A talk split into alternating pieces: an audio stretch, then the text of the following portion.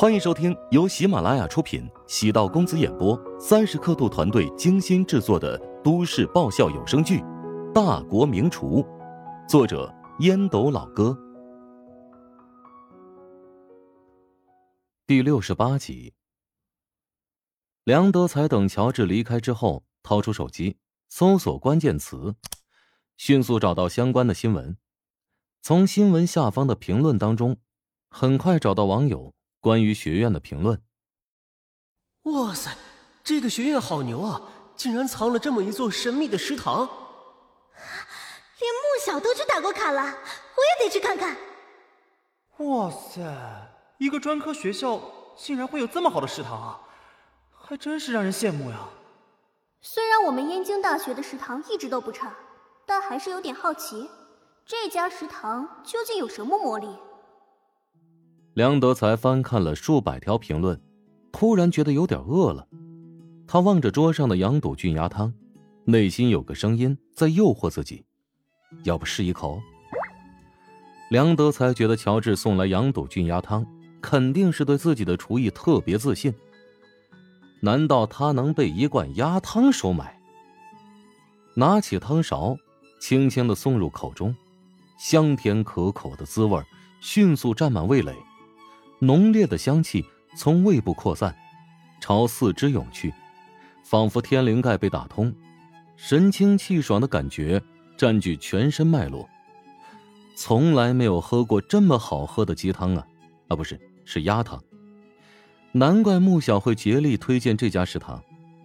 梁德才不是一个美食爱好者，对食物呢也不挑剔，但这碗汤却是让他改变了原来固有的价值观。原来一份美食可以让人如此陶醉。将肉块放入口中，柔嫩的触感在舌尖扩散，滑入食道的感觉宛如耳边响起优美的华尔兹。几声敲门声打断了他品尝美食的意境。梁德才正襟危坐，将保温罐推到一边。罗周气愤的走入，抱怨道：“唉。”第二食堂换了新的老板，太年轻，完全不好管理。哎呀，老罗，别生气啊，有什么事情啊，慢慢说。罗周噼里啪啦的将刚才在第二食堂的事情添油加醋的说了一番。我建议直接收回食堂的经营权。老罗，你有没有法律常识？他是有合同的，虽然是转租，但也是受法律保护的。但是他不服咱们的管理。罗周显然没想到梁德才会帮着乔治说话。梁德才轻轻挥手打断罗周：“啊，食堂爆红，吸引了这么多人来校园，对宣传咱们学院、塑造学院形象是一件好事啊。如果咱们现在将食堂扼杀在摇篮里面，你觉得会让外界怎么看咱们呢？”乔治返回食堂没多久，罗周匆匆赶过来。他的态度跟之前截然不同，说了一大堆话，表示会全力支持食堂运营发展。罗周也是没辙啊，顶头上司表示要全力支持第二食堂，他也只能咬碎牙齿，将之前丢出的狠话全部吞入腹中。事情能够这么迅速解决，乔治心情挺不错的，偷偷的给罗周塞了一个红包，没想到罗周死活不接。弄得乔治挺尴尬。原本以为罗周是因为不可告人的原因故意刁难自己，现在看来是自己想多了。罗周的处理方式是对事不对人。虽然这个世界有很多阴谋诡计，但是整体而言还是很美好的。偶尔遇到针锋相对的事或人，只因为彼此处于不同的立场。如果换做自己站在罗周的位置，恐怕也会跟他一样头疼。每天前来排队的人数太多，给学院造成不必要的麻烦。他让丁婵尽快联系智能门禁系统的厂家，另外就是尽快建设网站和 APP。通过 APP 或者网站预约，才可以第二天进入食堂用餐。虽然会减少大量的客户和现场热闹的效果。但对食堂而言，可以控制食材数量，确保工作更加细致周密。乔治虽然很忙碌，但内心还是很充实。他感觉自己的运气不错，有种被幸运不断砸中的感觉。穆小给自己打广告，带来了很多意想不到的好处。食堂持续爆红，学院为此大开绿色通道。让乔治苦恼的是，他真的不认识穆小，而且想要感谢他也没有任何途径。乔治拿着手机做了一个挺疯狂的决定，他用自己的微博账号给穆小进行留言：“你好，我是琼金职业技术学院第二食堂的老板。”非常感谢你给我们食堂免费宣传，有机会我想请你私下吃顿饭，用实际行动感谢你。乔治发完这段留言之后，忍不住笑出声。他是一个很感恩的人，别人如果帮助他，他一定会想方设法回报。他觉得穆小肯定不会关注这条留言，毕竟穆小无法确定这条信息的真实性，而且。自己一个屌丝约他吃饭，他恐怕也不会答应吧。但自己该做的事情还是得去做，不然内心会不安。下班陪丁婵见了他姑妈，虽然已经脱离危险，但大部分时候都在昏睡。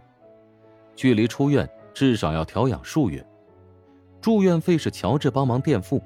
以丁婵现在的状况，如同雪上加霜。乔治跟丁婵明确说好，这钱呢是借给他，以后会在工资里划出一部分。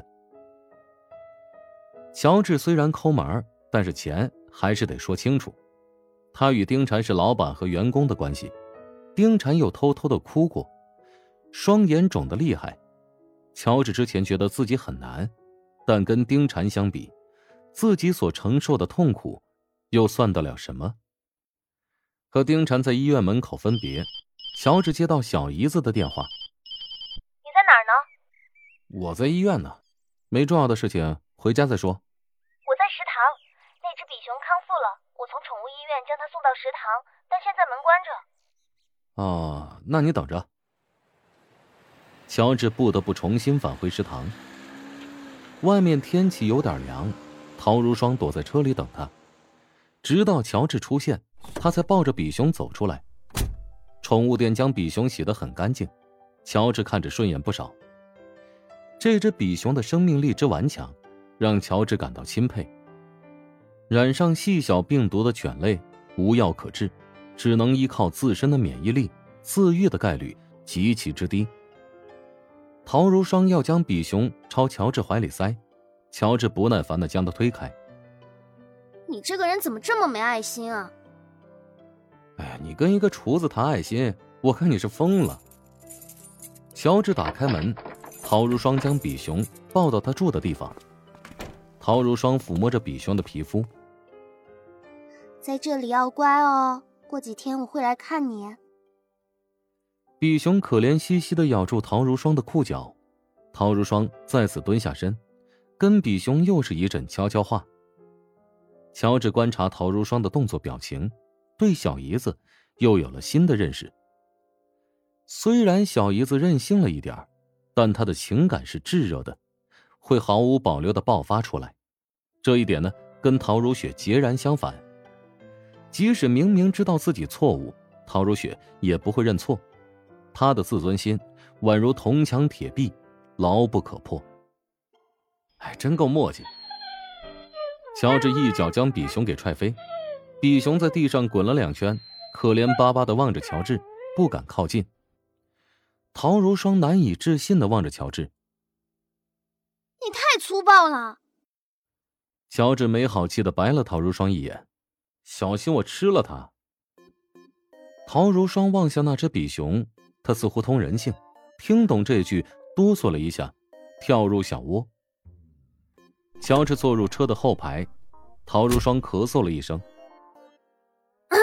嗯，以后允许你坐副驾驶。哼，不稀罕。你还真难对付。我这是给自己留台阶，哪天你不高兴让我滚出副驾驶，我怎么办？我发誓不会。哎呀，女人的誓言最不能信了，谁信谁是傻瓜。你难道不是傻瓜吗？我姐那样对你，你还那么坚持？男人都是有自尊心的，今天是他伤我，改天就是我伤他。等你姐哪一天爱上我，到时候我会将她一脚踹掉。哼，好大的口气！陶如霜和乔治你一言我一语，路上的时间过得很快，眨眼间已经抵达。两人并肩走入客厅，陶如雪坐在沙发上看电视。你等一下，我跟你单独有话要说。陶如霜给乔治一个祝你好运的眼神，哼着歌上了楼梯。本集播讲完毕，感谢您的收听。如果喜欢本书，请订阅并关注主播。喜马拉雅铁三角将为你带来更多精彩内容。